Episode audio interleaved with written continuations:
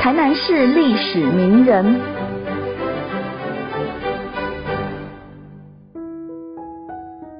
各位听众，大家好，哎，我是成功大学历史系陈文松，哎，目前兼任那个文大博物馆的副馆长。好，那今天很高兴来这里跟大家分享我们台南市历史名人的吴兴荣。好，那吴兴荣他也应该是在整个文学史上，应该大家已经耳熟能详哈。啊，那他住在。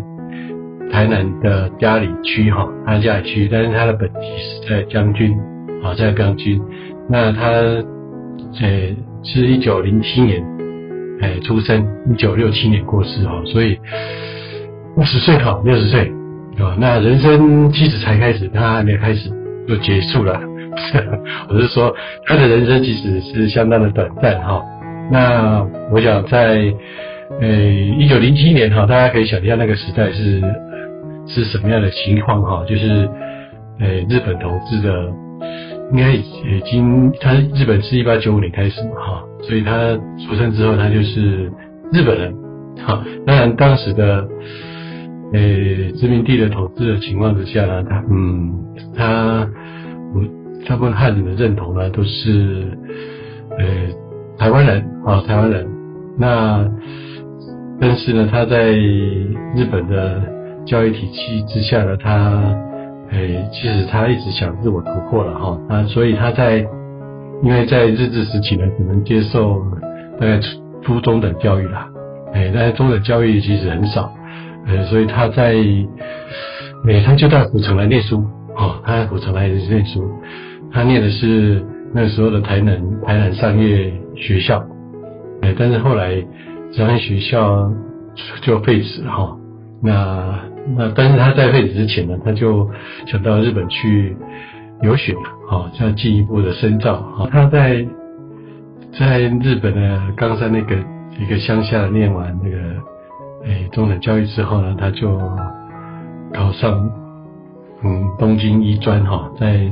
东京，好，那在这边呃求学。那那个时候就已经，因为他在念中等学校的时候就已经开始掌握他文学的。呃，创作的能力啊，那他也写了一些文章哈，写文章然后刊登在这个校刊上面。那在在这个高等好，在那个东京艺专的时候呢，他就呃组织了那个同仁会啊，就是南影诶南影的一个同乡会啊，在那边就把那个在出生台南的一些留学生呢组织起来，好那。然后就，诶，也发行了一本，诶，南就是南瀛绘志哈，南瀛绘志。好，那那个时候他慢慢的，呃，受到这些，诶，不同思想的一个启蒙啊，特别是社会主义的启蒙。那因此他也在东京的时候加入这个台湾青年会的，呃，从进行这个社会思想研究的社团啊，所以在。后来在一九二九年啊，就七六事件的时候呢，就被呃日本警察抓去拘留啊，因为呃他比较偏向这个社会主义思想，那日本慢慢在取缔这个，或者是共产主义或者是社会主义，所以他那个时候日记就被没收了哈，没收了，所以他有一段时间就想就不想写日记了，不想写日记了，那。后来他在一九三二年毕业之后，就回到台湾来。那一九三三年在家里这个地方开始创业，那，就开开设这个他自己的医院，好，在就家里医院。那在这里呢，他就开始展开他在台湾的呃文学的创作。那同时也结合一些呃青年哈，就当地的一些青年，然后呃，在一九三三年的时候组织这个青峰会啊，青峰会。所以他的一生应该在这个时候就开始发生比较大的转变啊，他的转变，因为那个时候，呃，大概所有的这个政治角色呢，都已经在一九三一年的时候被取缔啊，所以，所以他，呃，所以这个时候台湾人呢，只能组组组织一些比较文学性的，或者是文艺性的，或者是比较也没有没有这种政治色彩的这个社团。那吴兴老师非常的，呃，应该说非常的很认真过日子啊哈，所以他在家里这个地方开业之后，呃，除了他医学啊是他的本业嘛，那他后来也说那个文学是他的，呃，应该说呃，医学是他的正妻啊，然后文学是他的情妇。啊，文学是他的情妇，那当然这个不是他发明的啊，他是引用一个文学家的话啊来呃描描写他当时的一种呃呃对那个知识哈对文学创作的一种热爱哈，那所以他结合了这批年轻人，就是希望呃大家在呃工作之余呢能够。呃，提升自己哈，呃，一个教养，那同时也希望在这个地方上，啊，这个文化有所提升啊。但是，但是日本警察对这个青年团体呢，还是很很有戒心哦。所以，呃，不到一个月呢，这个这个这个青峰会呢，呃，就被破坏了哈。所以，啊，那所以之后呢，他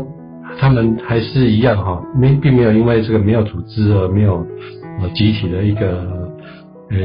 交流哈，他们还是利用下班之余呢，就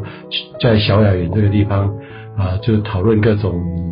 呃，不管是文艺创作，或是地方的事情，或是呃彼此之间有什么样的想法呢，做一些交流啊。因此呢，是慢慢的这群人呢，就成为这个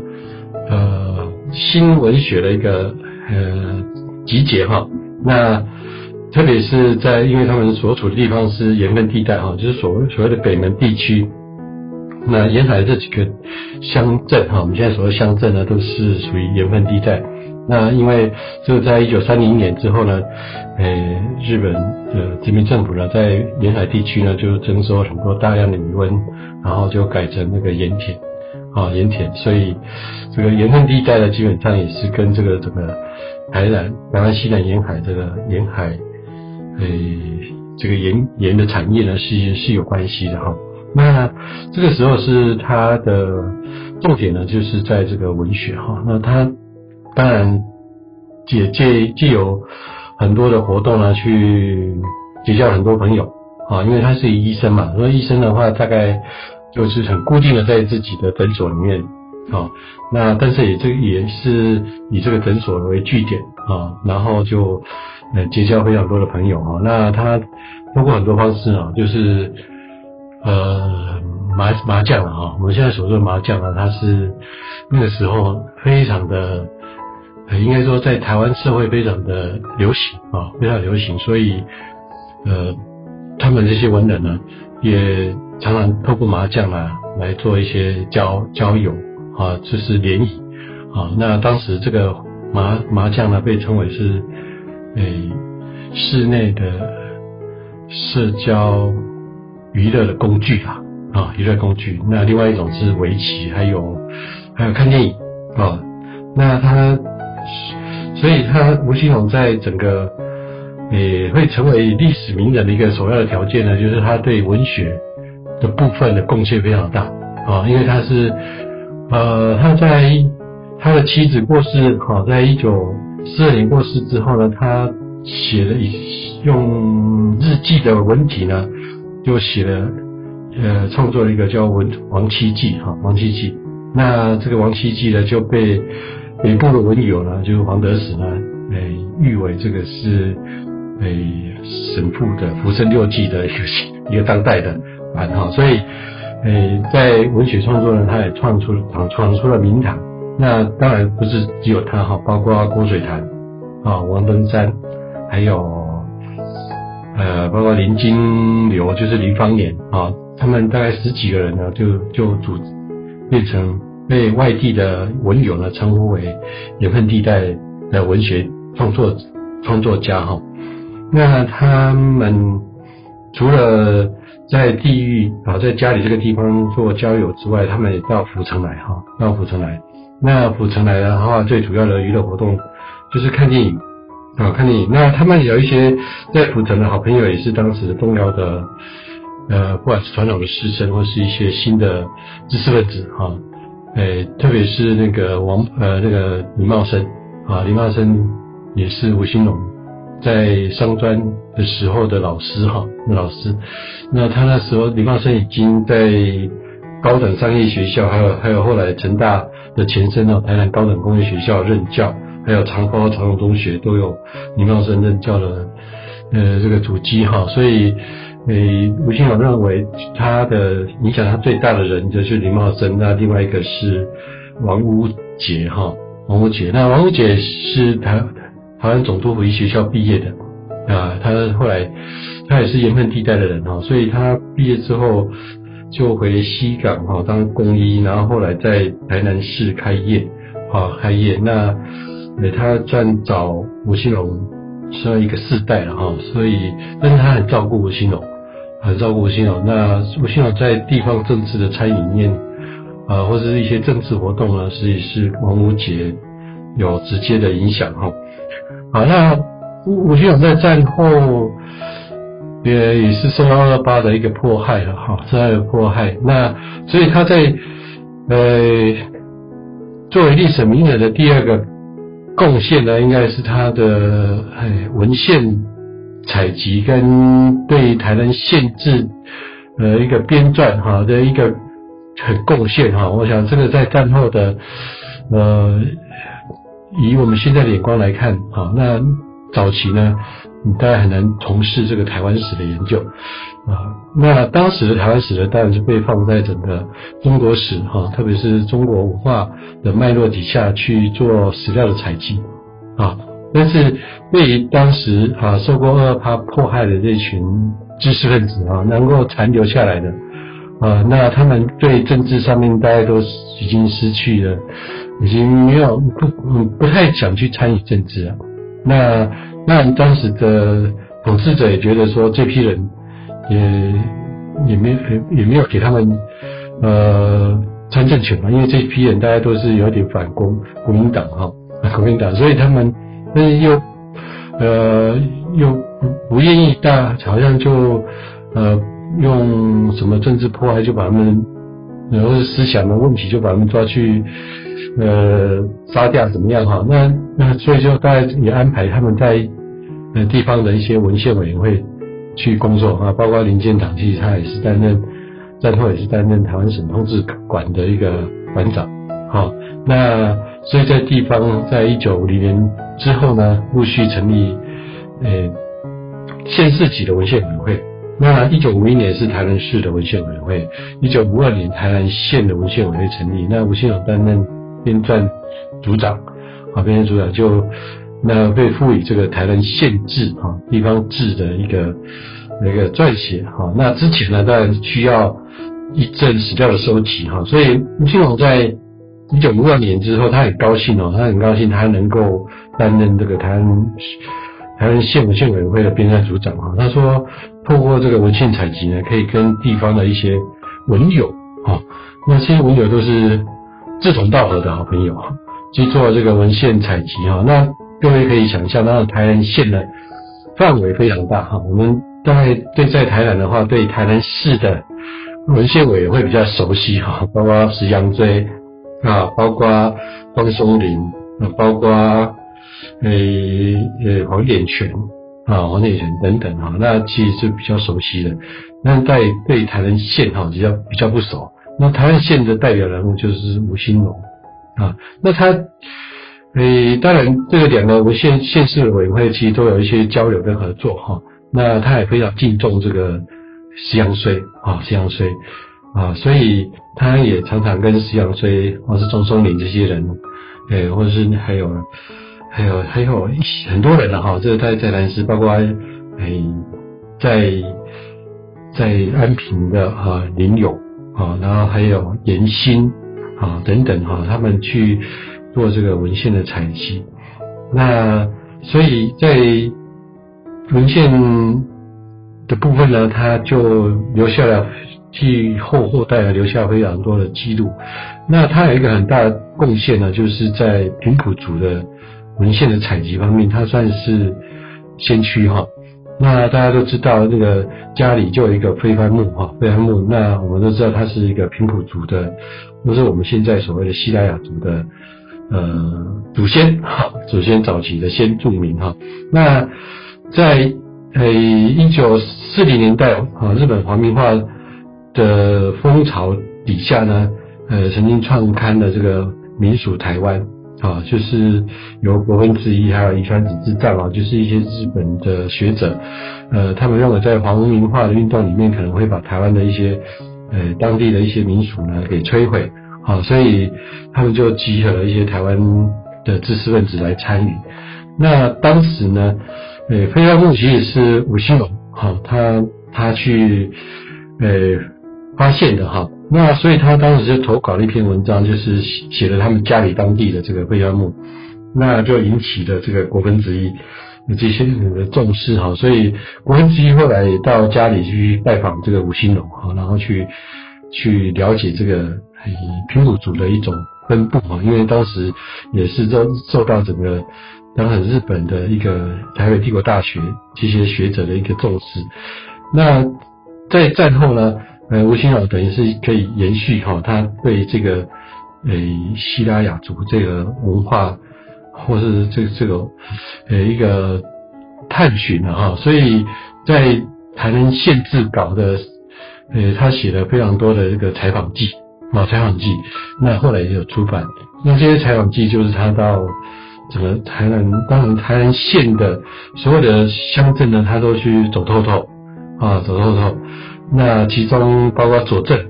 啊、南溪、玉井，还有呃我们今天所熟悉，包括新化啊、新化等等，还有那个东山啊，这些都是都有呃我们西拉雅族的一个聚落在那边哈，所以他当时就他采集的时候呢，非常的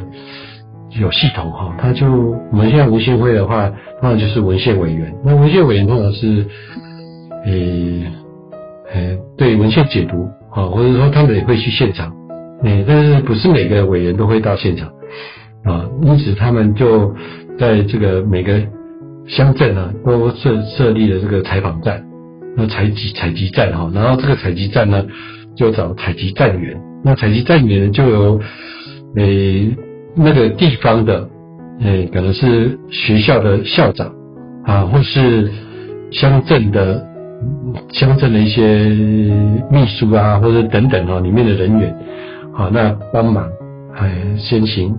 做一些先前的一个作业的，呃，基本的收集哈，然后他们再约时间哈，在实地去看，好，那这个采集过程当中非常的累，好，那所以他后来就在这个台湾县志稿哈进行了快十年哈，那他同时呃，就是就是创刊那个。那南屿文献啊，难以文献，那难以文献他一直编，应该算十二集啊，因为十三集的时候就是他过世了啊，一九六七年他去台北开这个台湾台湾省的医师工会的年会啊，那就开完会的当天晚上啊，跟聚餐之后啊，那就突然这个这这个病发哈，这个病发然后。隔天呢就去世了哈，这个人就去世了，所以，呃，十三集的蓝影文献呢就就是他的特辑，啊，就是他过世的这个纪念专辑，婚姻专辑。好，那当然大家那那时候各界啊，包括特别是那些文友，或是跟他从事文献采集的，或是他的一些认识那些日本的朋友啊，对都非常震惊哈，非常震惊。好，所以他留下了。呃，就是台湾限制稿啊，台湾限制稿。那这个对于我们研究西拉雅族啊，西拉雅的研究，或是对这个呃民俗俚语哈这个采集呢，他是做做了非常多。当然，他在规划这个台湾限制稿的时候，也邀请了非常多的专家来帮忙写啊，包括陈其禄啊，他因为他是人类学，那还有。呃，包括地址的部分等等呢，它都是当时的一时之选啊，一时之选。所以，对他留下的这个文献的部分呢，也是对整个呃今天我们做不管是台湾研究或是台湾研究一个很重要的、很重要的资料。对，那所以他的文学的创作就《王七记》啊，还有其他的呃水笔啊，他比较特殊特殊的文体就是水笔啊。那当然，另外一个就是对后世啊，特别是对对我来讲哈，就是在日记的部分，他留下了他自己的啊，所以所以我们可以。透过他的日记，就了解到整个，就吴吴兴勇他在一九三三年到一九六七年他过世之前，诶，他到底每天在想什么，或是每天，或是他一生到底做了什么，或当然是，诶，他从他壮中壮年一直到他过世为止哈，那，诶，他的，嗯，他对生活的态度哈，呃，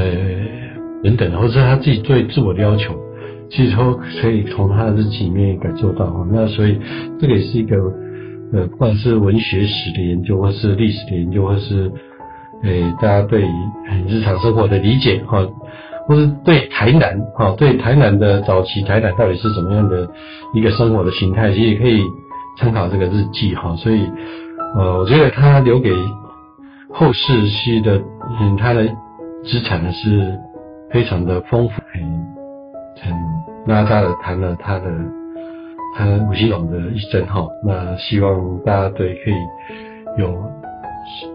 有时间的话，应该可以去看他的日记的哈，看他的日记，他的日记非常有趣，也非常的白话，非常白话，嗯，好，那就感谢大家的收听啊，就介绍到这里，谢谢，嗯。